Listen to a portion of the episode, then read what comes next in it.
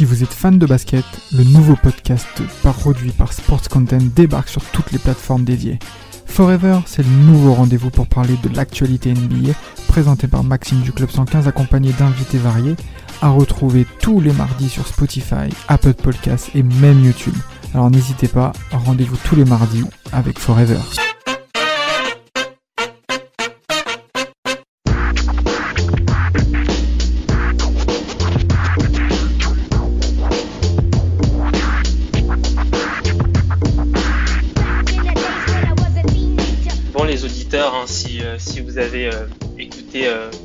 De nos podcasts, vous, vous avez sûrement dû remarquer euh, notre, notre amour euh, pour le charriage des, des Knicks.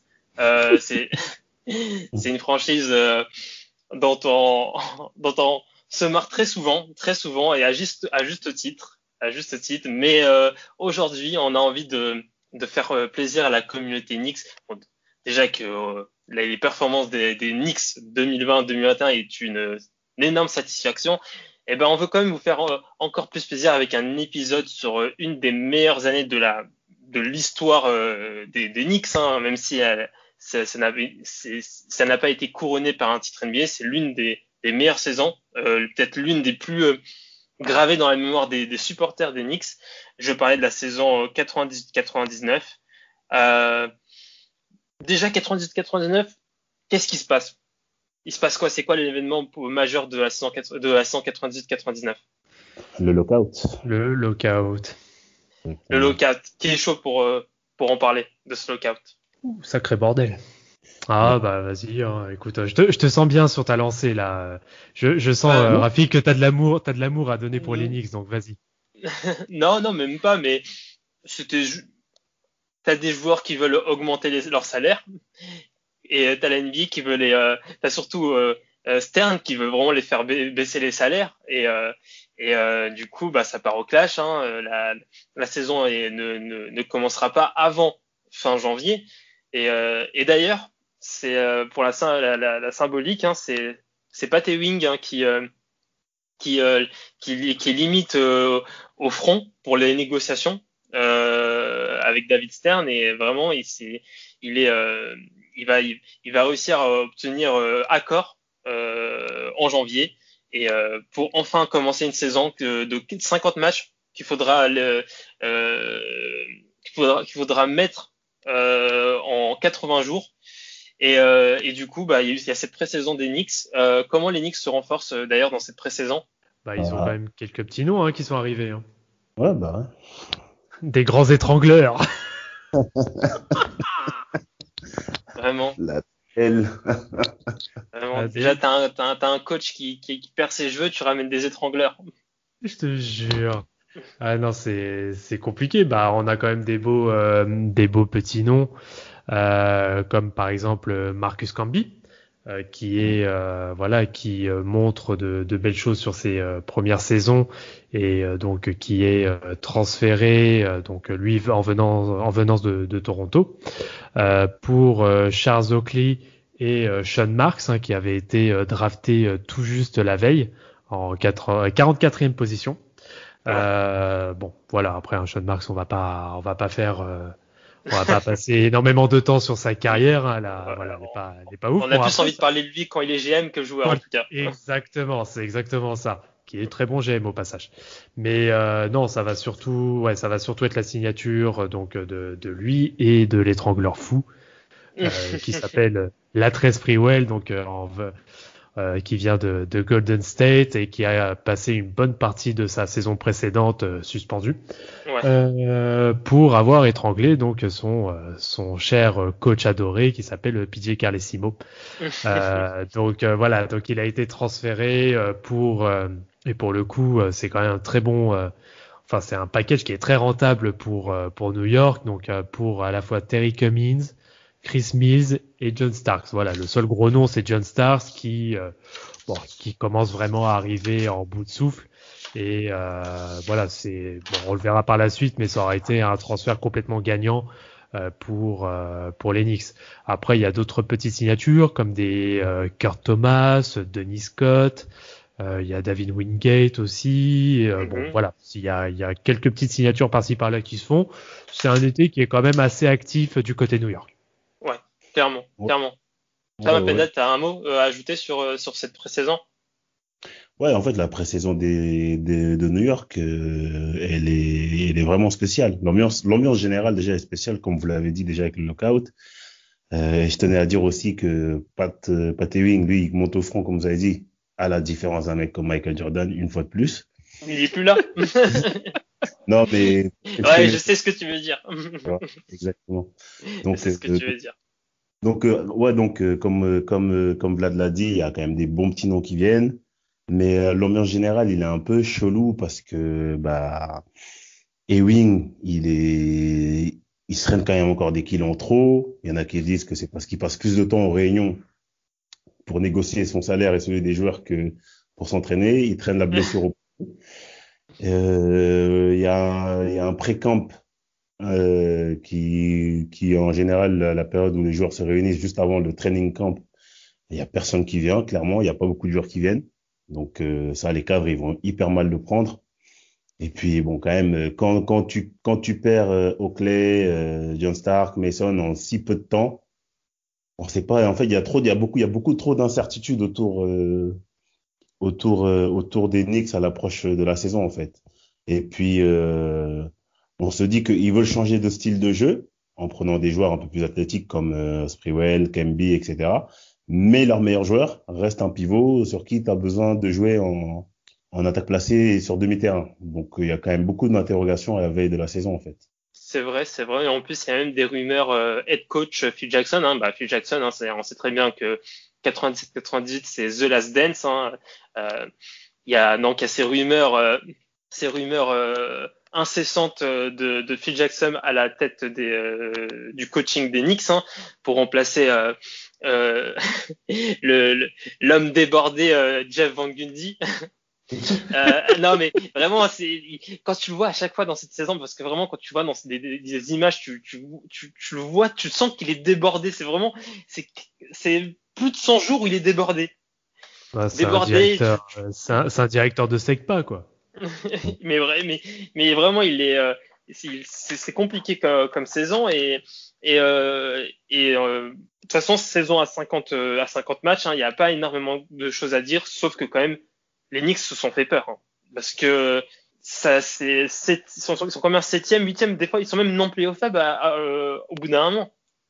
Ouais, sur l'ensemble de la saison, c'est c'est des montagnes russes en fait. Déjà, ça commence hyper mal parce que bah t'as Sprewell qui se blesse au bout du troisième match, je crois. C'est ça. ouais Et euh, donc euh, il se blesse assez rapidement, mais euh, donc t'as pas mal. Après, après paradoxalement, quand il se blesse, l'équipe quand même arrive à faire des séries. Il y a une, il y a une période où sur euh, 14 matchs ou sur 13, ils en gagnent 9. Mais voilà, on sent pas que, on sent pas le style de jeu, on sait pas où est-ce qu'il veut aller, Van Gundy. Euh, Ewing est là parfois, et n'est parfois il est pas là. Houston, euh, parfois aussi, c'est c'est assez irrégulier en fait dans l'ensemble. Ouais. On n'a pas de, on n'a pas de fil conducteur, on sait pas trop où est-ce que ça va aller. Ça gagne un match sur deux, un match sur trois. Ça dégage pas un, c'est pas le Knicks des années d'avant qui, oui où il y avait vraiment une identité qui était déjà bien établie, qui savait, et tu savais sur quoi tu allais. Là, c'est vraiment un peu flou en fait.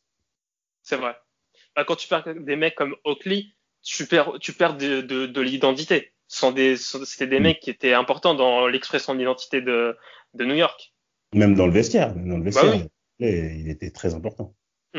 clairement, clairement.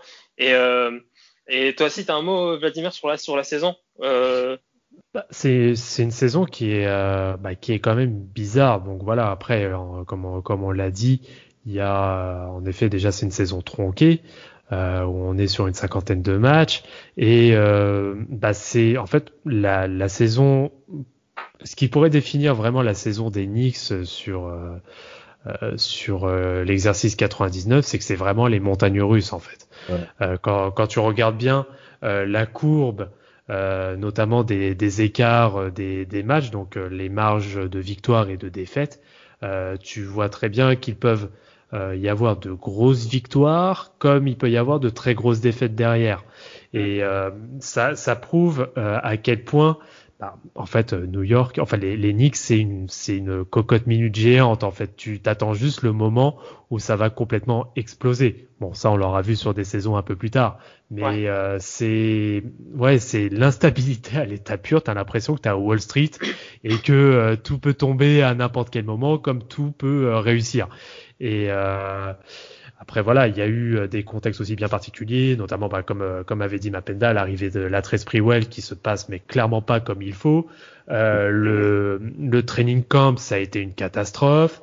Il y a plein de joueurs qui sont même hors de forme. Il y a des conflits en interne, même au niveau du management, c'est un peu le bordel. Bon bref, voilà, il y a, rien qui va. Bon, j'ai bien envie de dire, ça représente Knicks même sur les 20 dernières années. Mais c'est Ouais, c'est bah, au final, ça reste quand même une grosse surprise et tu dis que malgré tout, et c'est ça qui a clairement fait la force euh, d'Enix sur cette saison-là, c'est que c'est une équipe certes de têtes de con, mais des têtes de con qui ont du caractère. Totalement, totalement. Et bah, ce caractère-là, ils vont le montrer sur les euh, sur les huit derniers matchs où ils vont prendre six wins. Donc un, un, dernier gros run hein, qui va permettre de, de, de, de finir huitième avec un bilan de 27 victoires et 23 défaites pour affronter euh, au premier tour euh, ben, enfin des, des ennemis, un ennemi de, de, de longue date, l'ennemi de, des années 90, le, le hit. Et, euh, et là, on, bah déjà là, on, en fait, c'est, pas vraiment une, vraie confrontation entre, entre un premier et un huitième, hein, parce que tout, les, toutes les séries précédentes font que les Knicks connaissent très très bien comment joue le hit. Et du coup ça donne un avantage. C'est comme si en fait le, le c'était un premier contre un troisième ou un quatrième. Est-ce que vous êtes d'accord avec ça? Ouais c'est ça parce qu'il y a eu comme tu as dit il y a eu beaucoup de confrontations entre les deux équipes euh, sur les sur bah, déjà sur l'année l'année auparavant et même tout le long des années de la fin des années 90 et puis euh, le fait que Pat Riley ancien coach de New York aille à Miami ça a créé quand même une vraie rivalité entre les deux franchises. Donc euh, on a assisté à des séries où il y avait vraiment de la bagarre, où il y avait de la tension. La bagarre, la bagarre. Exactement. donc, euh, donc euh, en fait, pour les Knicks, c'était limite euh, l'adversaire idéal au vu de leur saison et au vu de leur, parce que quand même malgré tout, comme tu as dit, ils font un run sur les derniers matchs. Et tu as Sprewell qui claque quand même pas mal de matchs à 30 mm. points pour leur permettre de garder le dernier spot. Donc ils arrivent quand même à. En fait, Miami, c'est l'adversaire idéal pour continuer à surfer en fait sur la vague des, Totalement. des, huit derniers matchs où ils, où ils se reprennent très clairement en fait. Mais totalement et, et même pas enfin pas Riley, il déclare avant la série que c'est pas un vrai premier contre un huitième. Donc même le, le hit sait, le hit que cette série là, ils vont, ça va être compliqué, ça va être très très compliqué. En plus, c'était euh, c'était encore une époque où c'était ça allait en 5 games, donc vraiment ça laissait beaucoup plus la probabilité que la probabilité du upset était beaucoup plus élevée que maintenant où c'est le c'est le premier tour c'est en 7 games. Et d'ailleurs je pense que le, changement de du, du du, du game 5 enfin de 5 games à 7 games au premier tour je pense que la, c'était pour protéger les gros pour protéger l'upset le, euh, et euh, et du coup bah il y a eu upset hein, et avec euh, avec on a fait un, un podcast sur sur cette série donc les auditeurs, on vous invite à aller écouter ce podcast, mais vraiment, j'ai envie de reparler de, de la série de, de Tim Hardaway qui est vraiment horrible hein, sur, cette série. non, mais il, faut, il est horrible. Euh, sans commentaire. Non, non, franchement, ouais, laisse, laisse les gens aller sur le podcast dédié à, à ces séries, parce que là, on parle pas que d'une seule série, on parle de, de plusieurs séries sur plusieurs années d'affilée.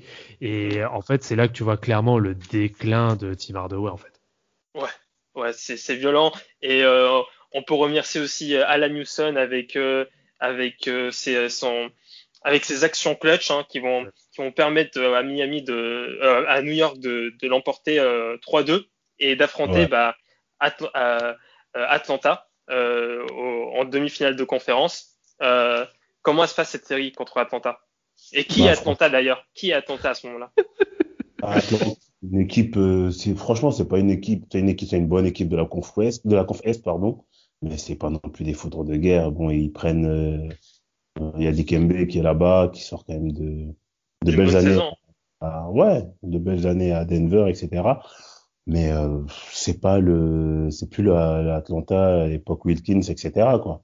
Mm. Bah, les Ouais,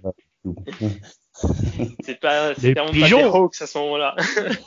ouais, c'est sûr. et Ça se voit, parce qu'ils se font, ils- sur cette série, il n'y a pas grand chose à dire, puisqu'ils se font sweeper, euh, ah ouais, c'est, euh, c'est, très c'est attent- attentat Roucoul- euh, Roucoups. Attends, non, Ouais, voilà. non, non, elle est nulle, elle est nulle. Celle-là. Mais ouais, bah, déjà, euh, t'as le, le meilleur scoreur Steve Smith, le meilleur scoreur de l'équipe sur la saison régulière qui, qui est tenu à 27%. Donc il est totalement maîtrisé. Le, le, le, la, la, la, la- menace principale adverse euh, à 27%, bah, en fait, t'as- en fait, tu es obligé de gagner hein, quand tu as, le mec en face qui est censé mettre 20-25 points de moyenne. Il est à 27%. Tu ne peux que gagner. Euh, tu as et Houston qui sont à l'inverse très très bons. Je crois qu'ils sont les deux à plus de 20 points de moyenne sur cette série, il me semble. Je crois les deux euh, totalisent 42 points de moyenne, je crois, sur la série.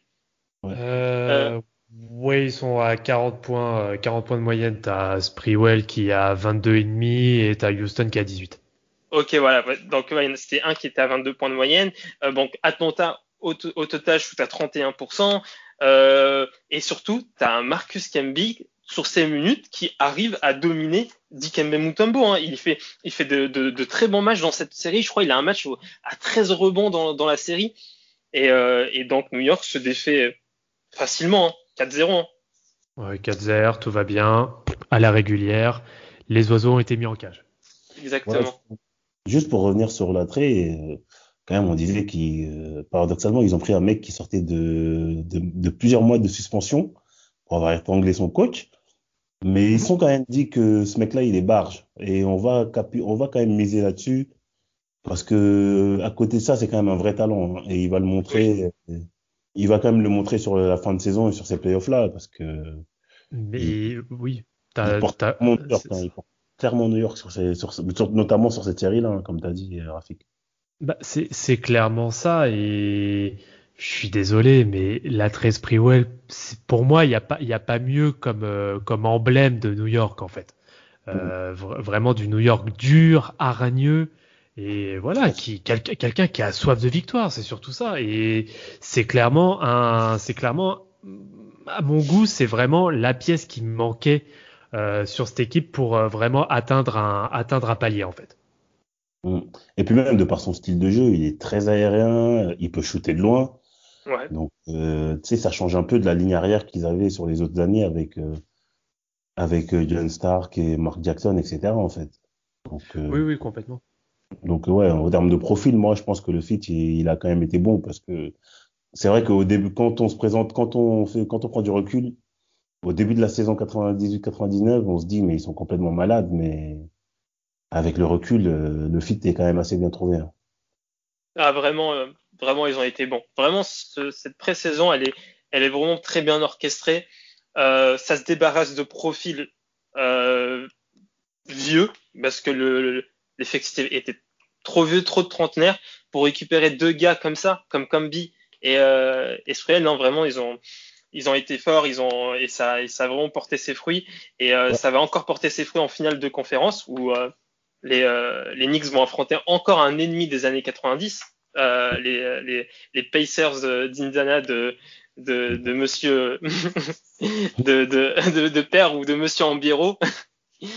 et, euh, et, euh, et du coup, là, c'est qui la figure emblématique de, cette série pour vous?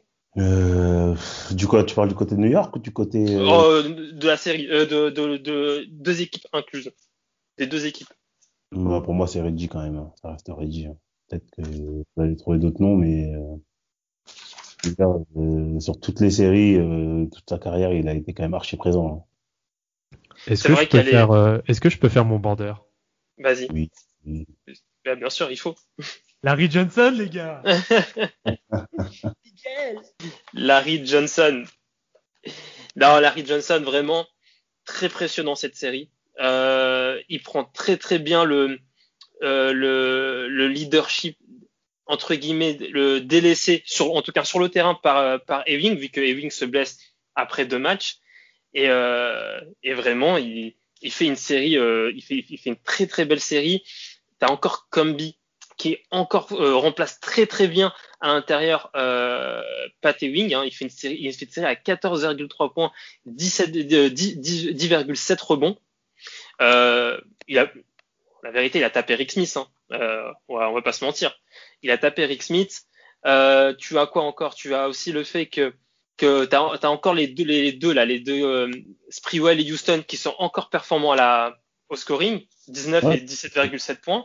Vraiment, c'est une très très belle série d'Enix. Euh, Excuse-moi de te couper, Rafik, même euh, Houston, euh, dernier match, il claque, Game 6, il claque 32 points. Donc euh, à 12 sur 17 au tir. Donc, Incroyable.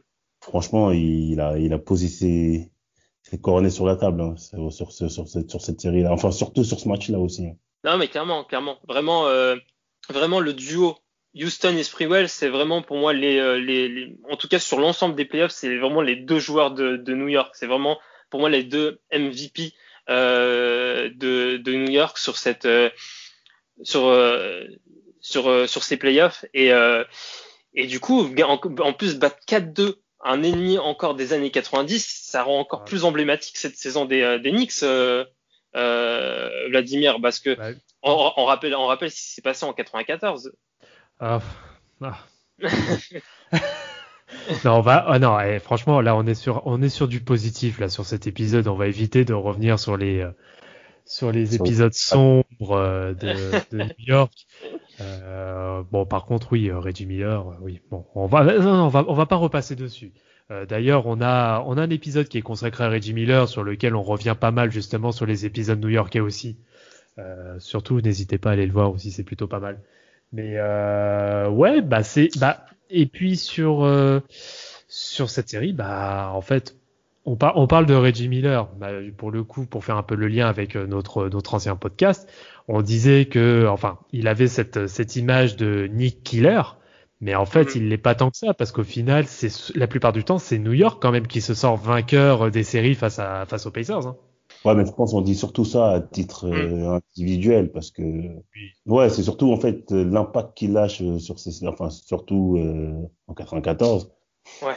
Euh, l'impact qu'il ah. laisse, c'est monstrueux. C'est surtout pour ça, je pense qu'on a cette image-là. Mais c'est vrai que dans les faits, New York gagne quand même pas mal de fois en fait. Et après, ce qui, ce que je tenais à souligner, c'est que vraiment, pour que les gens ils comprennent bien les sur cette année-là, New York, ils sont vraiment pas vus comme des favoris, en fait. Ils sont vraiment underdog, comme les, quand, quand tu regardes les, les, les matchs euh, sur Internet et tout, les commentateurs, ils disent souvent, ils parlent souvent de New York en disant, en, utilisant le terme underdog, vraiment outsider. Donc, ils aiment trop ça, les ricains. Ils aiment trop dire ça, les ricains. bah, c'est trop les contes de fées. De ouf, c'est ça, c'est ça. Mais vraiment, c'est, ils ont toujours les mots ils ont vraiment l'art du storytelling, c'est incroyable. Euh, sur cette année-là, c'est quand même justifié parce que quand oui, c'est justifié. on est encore au départ de la saison, euh, qui s'imagine bien sûr, mais... sortir euh, Miami, premier de conférence, et aller taper Indiana, qui reste quand même toujours un, un, prétendant au titre. Et bien sûr, mais les Ricains, ils sont, ils se sont régalés de cette histoire à ce moment-là. Le, story, le storytelling devait être incroyable. En plus, avec la, la salle, le Madison Square Garden, c'est, le feu, hein, genre, t'as des, euh, des, euh, joueurs qui, qui disent que ils ont jamais vu une ambiance pareille sur tout, sur l'entièreté de leur carrière. Ils ont jamais entendu des bruits. Et genre, c'était un bruit. Un, petit clin d'œil à Timo Werner, il serait tombé dans les pommes huit fois. Euh, huit fois vraiment. Timo Werner, il aurait, c'est euh, vraiment, il, c'est, je pense que c'était limite. Ah non, quand même, Besiktas, quand même, c'est, c'est du, c'est du level, mais mais vraiment, c'est juste pour vous dire à quel point l'ambiance a été incroyable et, euh, et surtout, on a la, la, qualification pour la première fois de l'histoire de, de la NBA d'un euh, du, du, du 8 seed en finale. En finale. C'est la première fois que, que, que ça arrive et que pour le moment, ça arrivera. Ouais, c'est ça. Et puis, euh, non, mais puis, de toute façon, l'action emblématique, on la mettra sur, euh, sur les réseaux, sur Twitter et tout. Mais le, le 3 plus 1 de, de Larry Johnson, mais la bronca qu'il y a dans le Madison, c'est un délire, quoi. Et franchement, je je pense pas avoir revu depuis euh, depuis ce moment euh, réellement, ne serait-ce que même une action où il y a autant de bruit dans une salle. Euh, si moi, ouais. Ah ouais? Ouais. Vas-y, dis. Non, mais je parle, je parle du salle NBA, hein, je parle pas en Europe ou. Ah oui, salle NBA. Oui, oui, salle NBA, je parle. Oui. Ouais, parce que après, euh, oui, si tu vas jouer au Panathinaikos, etc., oui, là t'es servi, ça c'est sûr. Ouais, non, mais je te dis que j'ai déjà vu un. J'ai déjà. Enfin, vu. Me dis, de... me dis pas Milwaukee, me dis pas Milwaukee non, non, non. non, je, je, vais arrêter ici. je vais arrêter ici, je, je continue pas. Non, mais euh, ouais, vraiment, le, en plus, vraiment, être à la place de Larry Johnson à ce moment-là, mais ça doit être incroyable hein, d'être dans la peau de Larry Johnson, mettre un 3 plus 1, euh, faire lever les, la, la, foule comme ça, et ensuite ouais. mettre son, son lancer franc. Mais honnêtement, émotionnellement, il a vécu un truc incroyable. Bien sûr. Ouais, bah ouais. Surtout que quand tu fais le, le rétrospectif de sa carrière, euh, Larry Johnson, il faut savoir qu'il était attendu comme euh, comme l'un le voire le ouais l'un ou le poste 4 le plus dominant, euh, qui devait être le plus dominant des années 90. Donc euh, ça s'est pas capitalisé sur sa période euh, Charlotte parce que les blessures, surtout les blessures. Et là, le voir euh, à un âge avancé, euh, en train de faire ça en playoff, ça ouais, ça devait être, euh, ça devait vraiment être quelque chose de spécial pour lui, quoi. Il Total. tenait lui aussi. En fait, c'est une équipe de revanchards, en fait. C'est une équipe de revanchards et de et de underdog encore une fois. et ces, bah, ces, euh, ces fameux underdogs vont affronter là cette fois-ci un ogre, un mastodonte, euh, les, les, les, Twin Towers, euh, les vrais Twin Towers. Et, euh, et du coup, est-ce que, avant de rentrer dans la série, est-ce que pour vous directement, vous savez que la, la marche est trop haute, la marche euh, qui s'appelle San Antonio Spurs? Ouais. bah, Quand tu regardes le secteur intérieur des Spurs et que tu sais que Pat Ewing n'est pas là, tu te dis ouais. quand même que c'est, ça va être compliqué pour le, pour le jeune Marcus Camby, hein, parce que mm.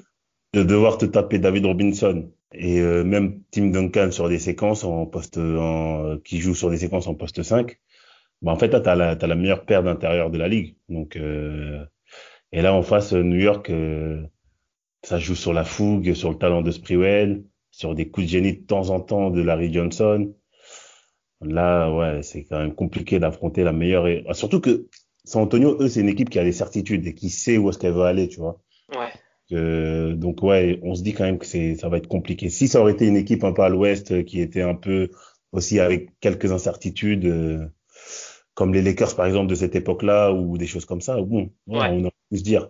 Mais euh, San Antonio, c'était vraiment trop structuré, trop bien organisé. Trop fort. Bah, ouais, surtout qu'ils sortent, euh, surtout qu'ils sortent d'une campagne de playoff quasi parfaite. Euh, c'est 3-1 face aux Wolves au premier tour. Après, c'est 4-0 contre les Lakers, 4-0 contre les Blazers. Euh, voilà, les, les, mecs ont une confiance totale et euh, oui, ce, oui d'entrée. Euh, en plus, il y a l'absence de Pat Ewing, alors là, ça arrange mais clairement ouais. pas les choses. Euh, oui, pour pour pour moi, c'était ca quasiment un sweep d'entrée en fait.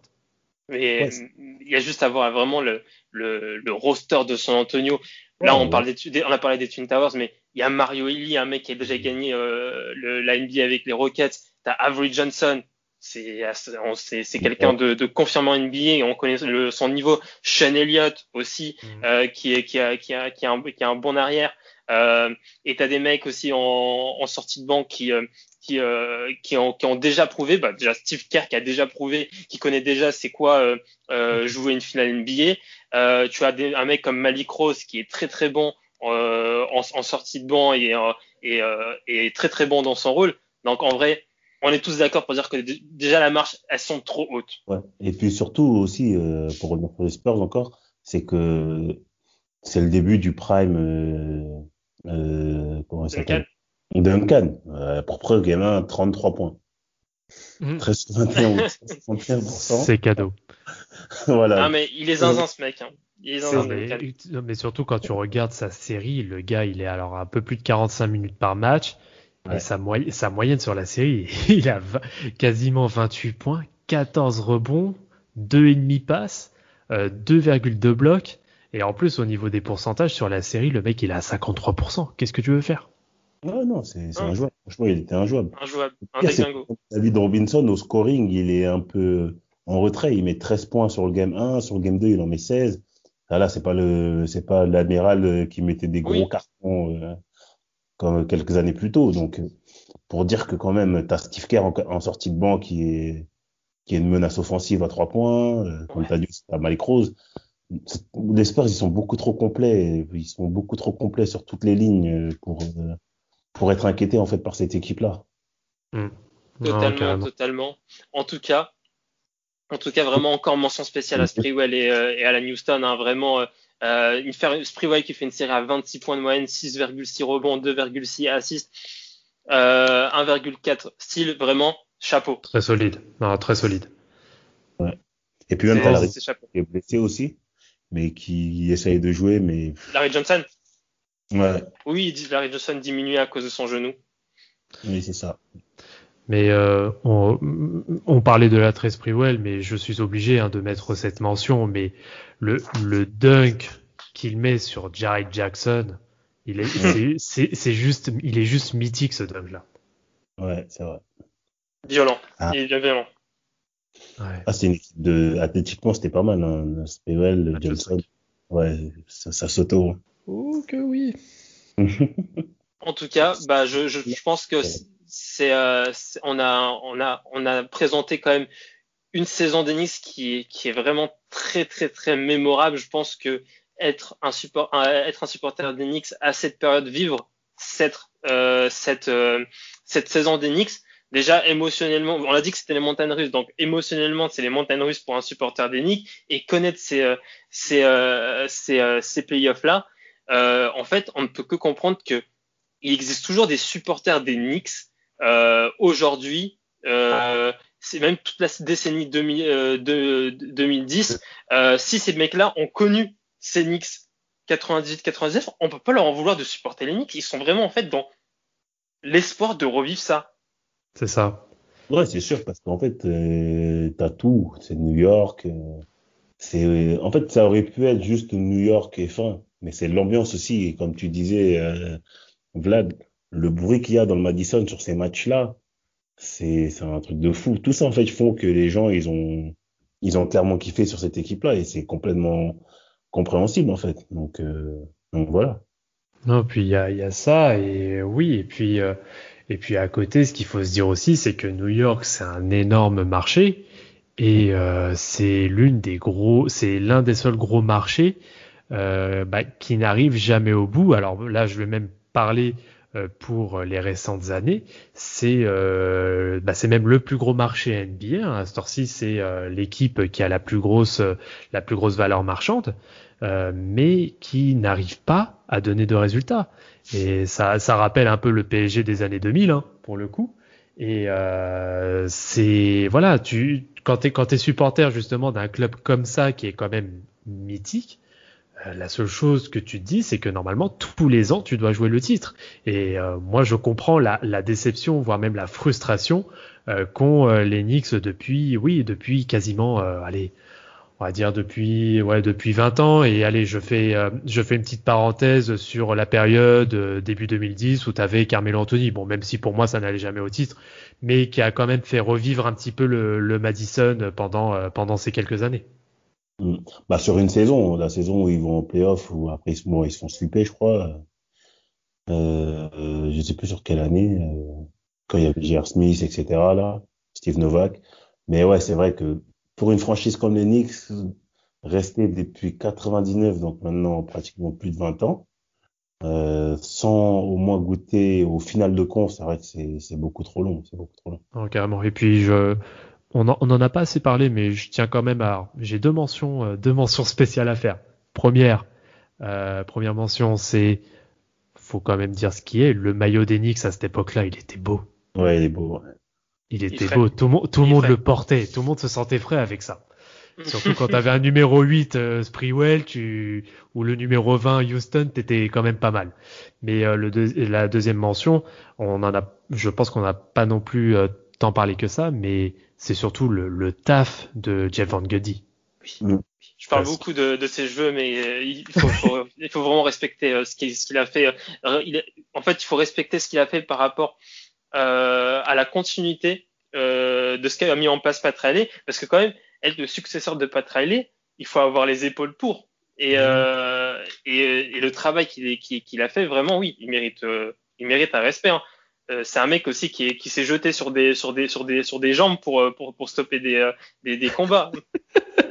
ouais, c'est sûr. Et surtout qu'il avait beaucoup moins de matériel à disposition que Pat Riley. Ouais. Et c'est surtout ça. Pat Riley, il réussit quand même à construire une équipe euh, compétitive pour aller euh, pour aller au bout chaque année. C'est pas le cas de Jeff Gundy, qui lui euh, clairement va faire de la débrouille quand tu vas chercher un mec qui qui, qui sort de un an de suspension et pour faire ton ton go to guy. ouais, c'est pas c'est pas le même c'est pas le même game en fait. Et petite chose à noter, vous vous souvenez de qui il y a en tant que coach assistant à New York? À ce moment-là. Euh, euh, quelqu'un qui est assez familier avec euh, l'Enix là en ce moment. Thibodeau. Thibodeau, bah pour, pour boucler la boucle.